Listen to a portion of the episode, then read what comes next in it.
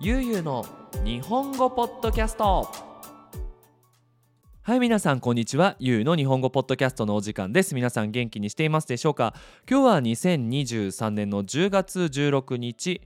月曜日にこのポッドキャストを撮っています。朝7時のポッドキャストです。いやーね1週間スタートしましたね。皆さんどんな1週間になりそうですか？はい。あの僕の方はですねあの今週の土曜日にえっ、ー、とね甥っ子のなんかキリスト教の洗礼の儀式に参加してきます。はい、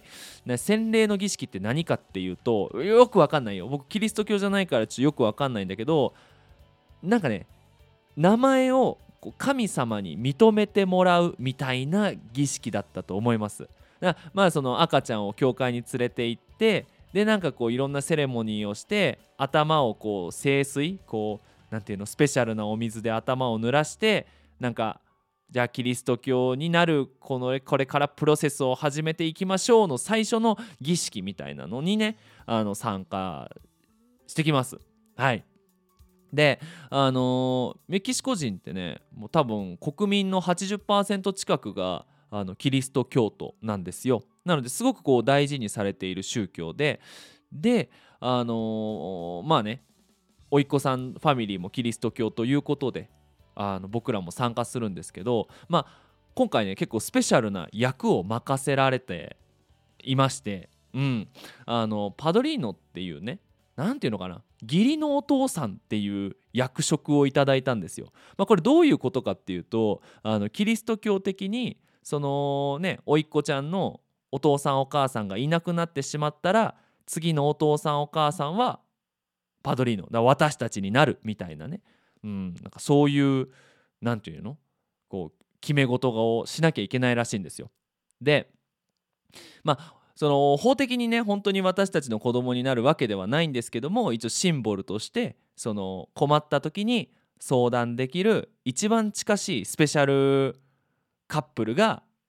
パドリーノなんですよね。パドリーノスだよね。2人だからな。うん。ということでねまあすごく選ばれたのも嬉しいですしね。うんまあなんかその儀式自体もそのパドリーノにやらなパドリーノがやらなきゃいけない、うん、あのー、なんかお仕事もあるみたいで、まあ、ちょっと緊張はしているんですけども、まあ、楽しんでいきたいなと。でさ、あのー、せっかくね多分皆さんこうなかなかメキシコのこういう教会のさセレモニーって見る機会ないと思うので、まあ、チャンスがあればねあの動画撮って YouTube にアップロードできたらいいかななんて思っている今日この頃であります。はい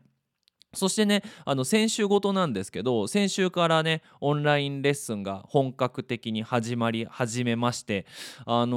ー、インターナショナルのね会話クラスに結構新しい学生がちらほらと参加してくださっておりましてはい。あのねやっぱね人数が増えてくると賑やかになっていいなと思います。はいまあ、あの人数が増えたとはいえあの僕のオンライン会話レッスンって大体日本人の、ね、スタッフが3人僕とは別に2人から3人入ってくれるので、まあ、1つのグループ23人ぐらいで日本人1人で、まあ、ディスカッションをするっていうようなクラスをやっております。まあ、興味がある人はねぜひゆうゆう日本語 Gmail.com まであのメール送ってくれたら嬉しいなと思います。はいであのー、大体ね大体っていうかもうほぼ80%ぐらいはそのオンラインレッスンをねする前にあの1回面談をするんですよ1回 Zoom でプライベートで1対1でお話しして、まあ、どうしてその会話レッスンに入りたいのかとかどんな勉強しているのかとかっていうのをあのお話しするんですよ。であのそこでよく聞くのがやっぱ会話が上手になりたいと。であの結構多くの人がですね話すのが怖いっていうふうに言うんですね。うん、なのであの話せるようになりたいねすごくこう怖がらないで話したいっていうねお話をしてくれるんですよ。まあ外国語を話すのって怖いっすよねなんか怖いですよね。うんであのー、どうして怖いかって聞かれるとこれ結構答えるの難しいんですよ。なんかなんとなく怖いイメージがするけどもなんでそもそも怖いのかっていうのがなんか分かっているようで分かってない。うん、だけど怖いみたいなね人がすごく多いと思うんですよ。まあ実際その YouTube ライブやっていてもあのコメント欄にねチャット欄っていうのかな？うん、リアルタイムでその会話日本人と話すのが怖いとか日本語話すのが怖いけどどうすればいいでしょうかっていうねご相談を受けることが結構ありまして。うん。ね。なのでまあ今回はですねその怖話すのが怖い方が怖くならないようにする、まあ、そのアドバイスをしていきたいなと思います。はい。ということで今回のテーマは日本語が ちょちょテーマ間違えちゃダメね。はい。今回のテーマは日本語を話すのが怖い人へゆうのアドバイスというテーマでやっていきたいと思います。それではよろしくお願いします。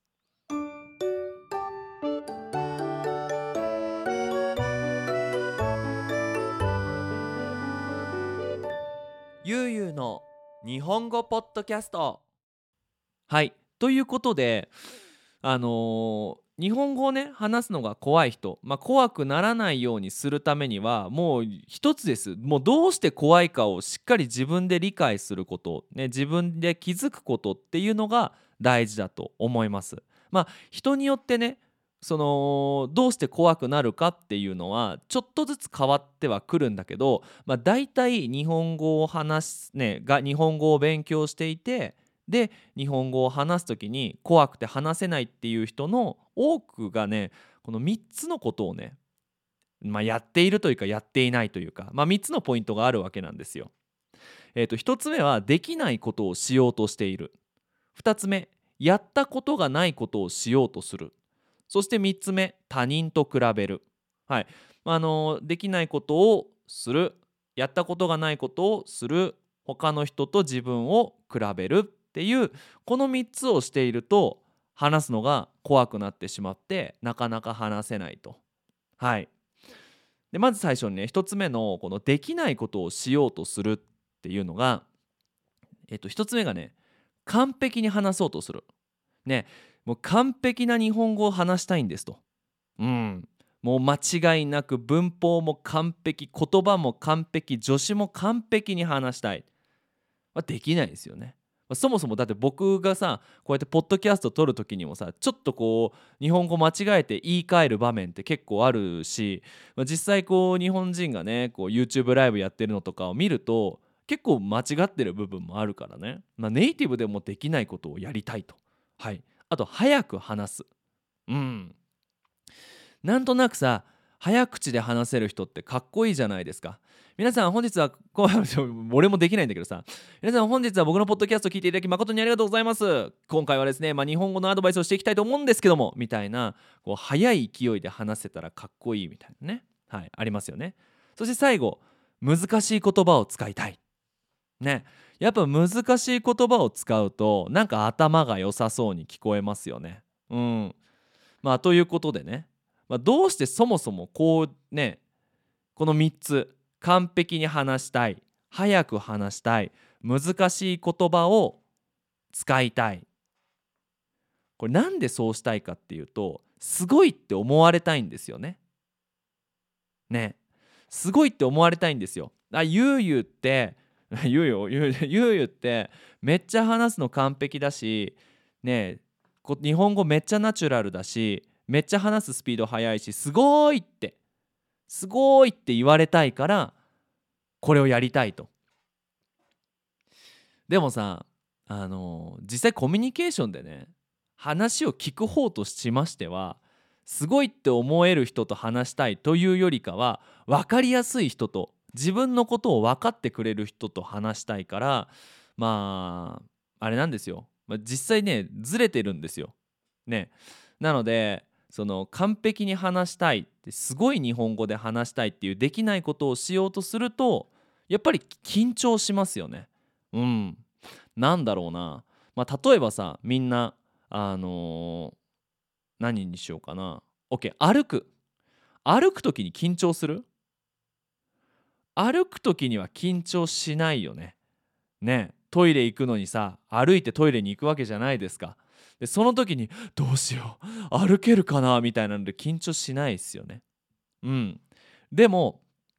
あの作ったことがない料理を作るこれ結構緊張しますよね。大丈夫かな？できるかな？できないかな？まあできた経験つまり自信がないから緊張して怖くなってで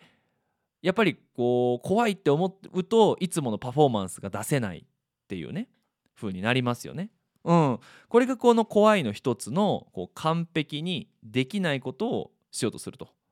できないことをしようとしてこう完璧に話そうとしちゃうっていうのがこれ一つね。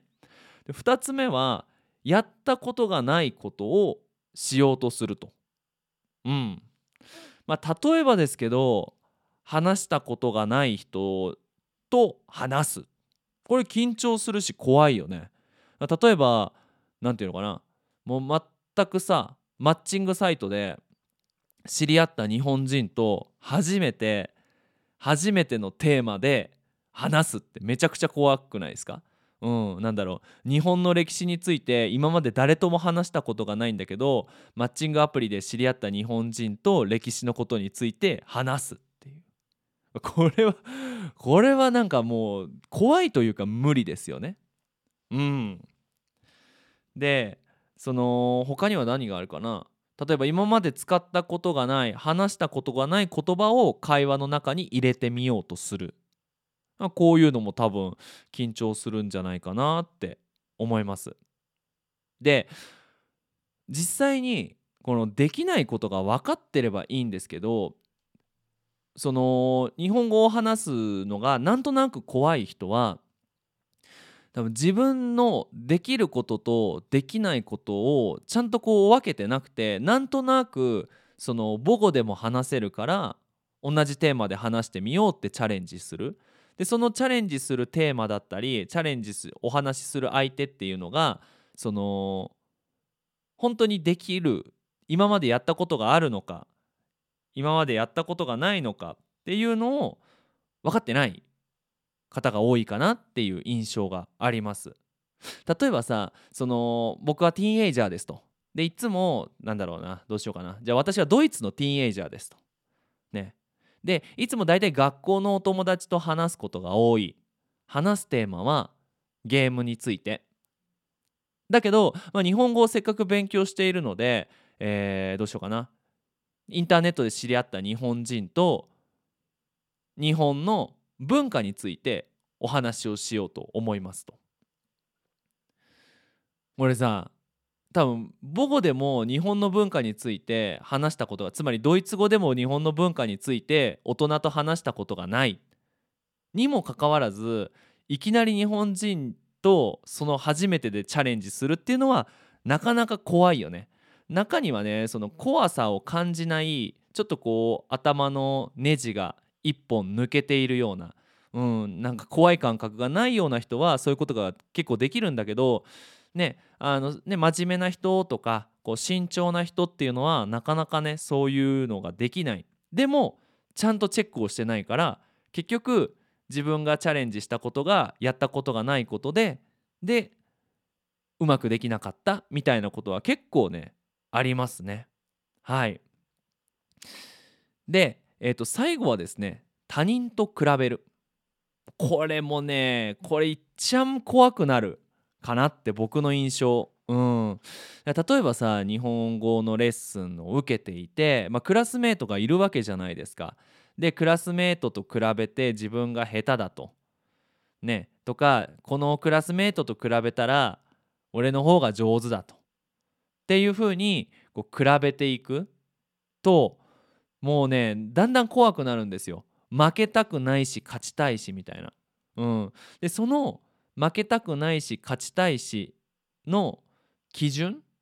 ていうのが上手さだったりするんですよね。まあ、つまるとこう文法のミスが少ないとかその言葉が難しいとか早く話せるとかもう特にやっぱミスが少ないっていうのをやっぱみんななんだろう考えがちではあるんだけど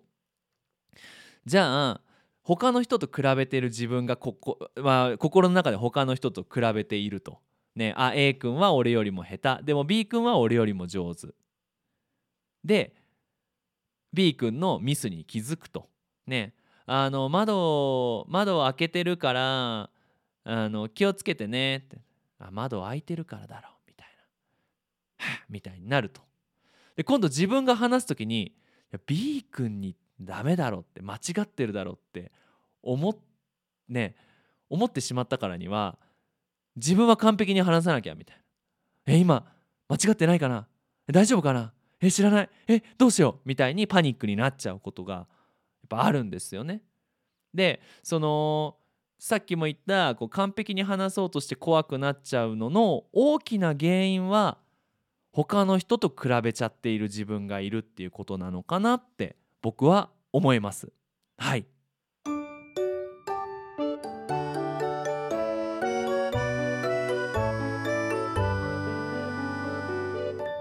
ゆうゆうの日本語ポッドキャスト。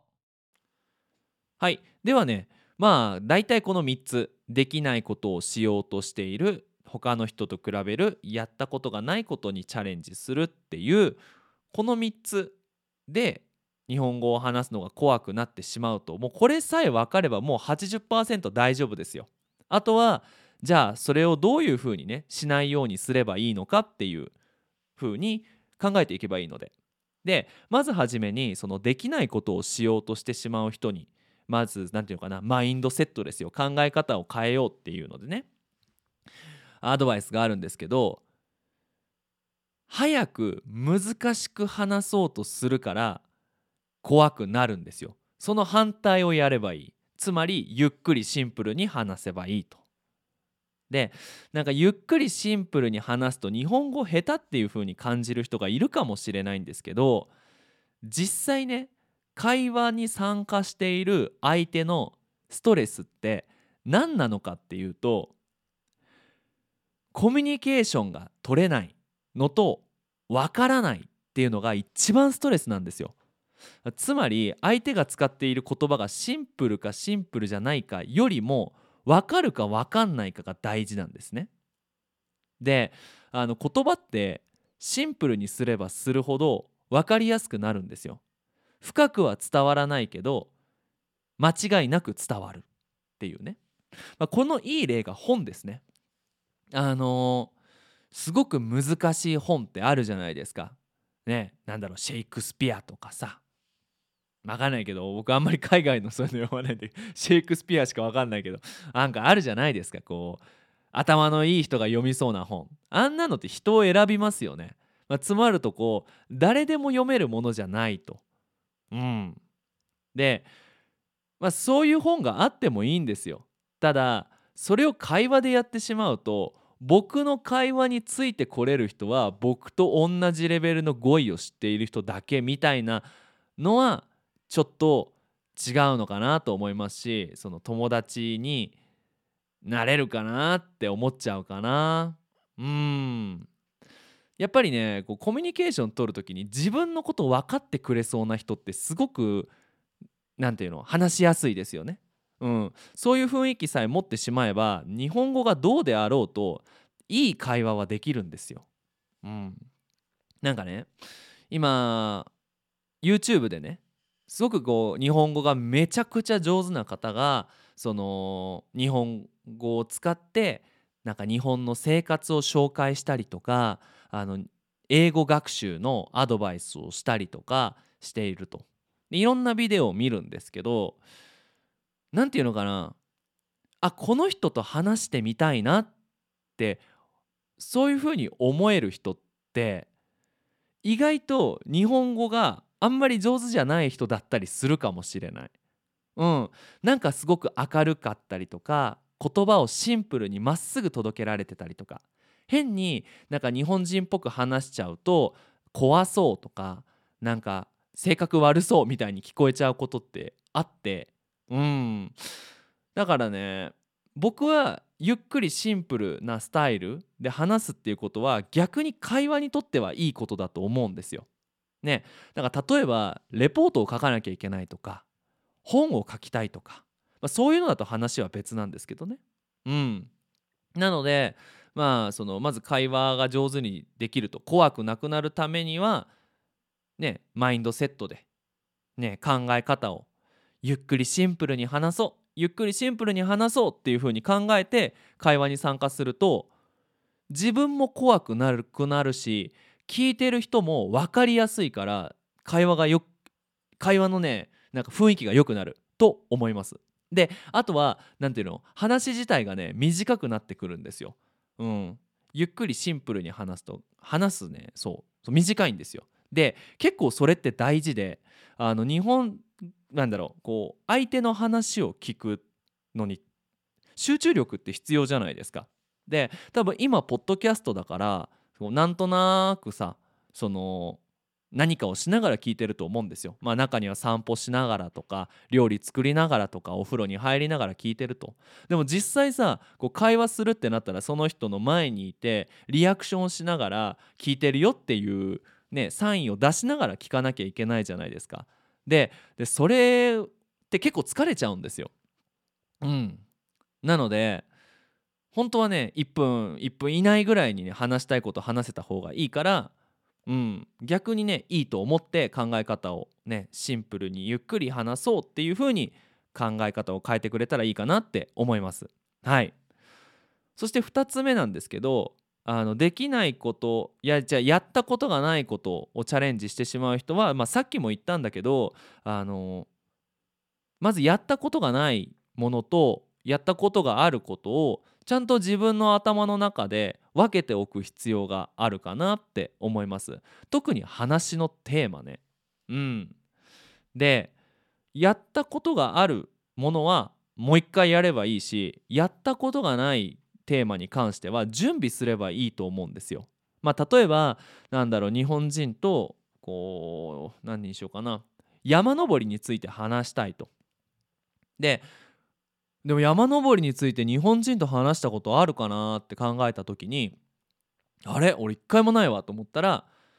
どんな風に話そうかなって頭の中で一回会話をシミュレーションしてみる。うん、でそうするとどっかで必要な単語っていうのが出てくるんですよね。うん。まあ、僕あんまり山登りしないから分かんないんだけど山登りに使う道具とかね。あれ山登りに使うあの靴って俺靴でいいのかなとかあのリュックってあの普通のリュックじゃないんだけどあれなんか特別な名前あんのかなとか、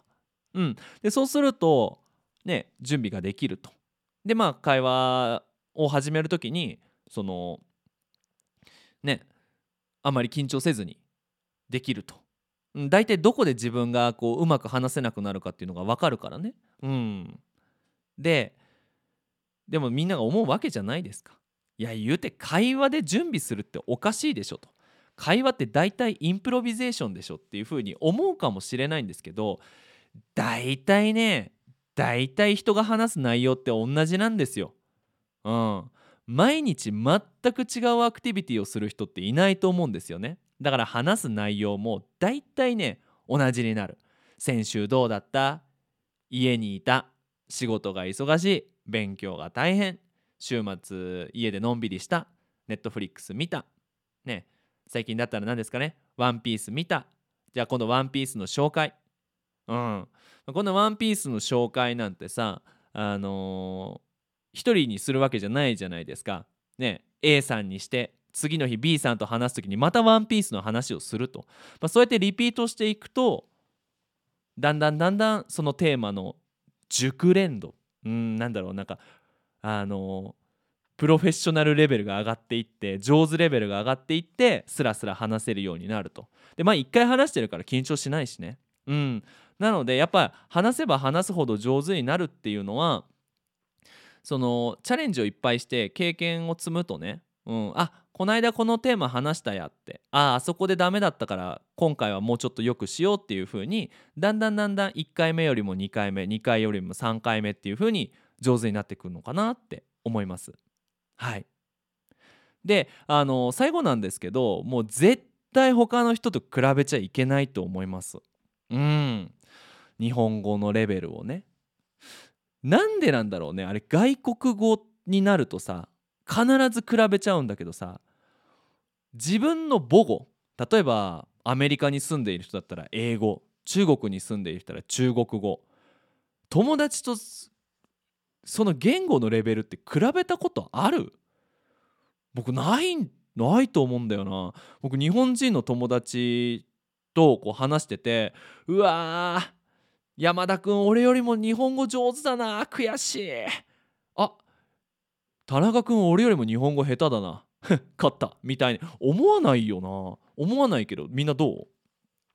でもなんか外国語になるとね比べちゃうと。これ何かっていうとね自信が欲しいんですよね。やっぱ勉強しているものだからさその自分ができるかできないかっていうのってなかなか決められないから他の人とこうミスっていう簡単な形で比べて自分の方がうまいとああよかったみたいな風に自信が湧くと。ねこの間ポッドキャストで撮りましたけどねあの短い一瞬の自信になりますよね。自分ができることに対する本当の自信ではなく他の人と比べてもらえる一瞬の自信になっちゃうからだんだん苦しくなってくると思うんですよ。うん、でさ日本語を話す時にねまあ外国語何でもいい言語を話す時に一番大事なのって楽しいとかさメッセージが伝わるっていうことで形はまあどうでどうでもよくはないけどもそんなに大事なポイントじゃないじゃないですか。うん、僕のポッドキャストもねなんか話す形をめちゃくちゃ綺麗にしようとか上手に話そうなんてもう1ミリも思ってなくてなんかみんなにメッセージ伝わればいいなっていつも思いながらこう話してはいき話してるんですよ。今みたいに話して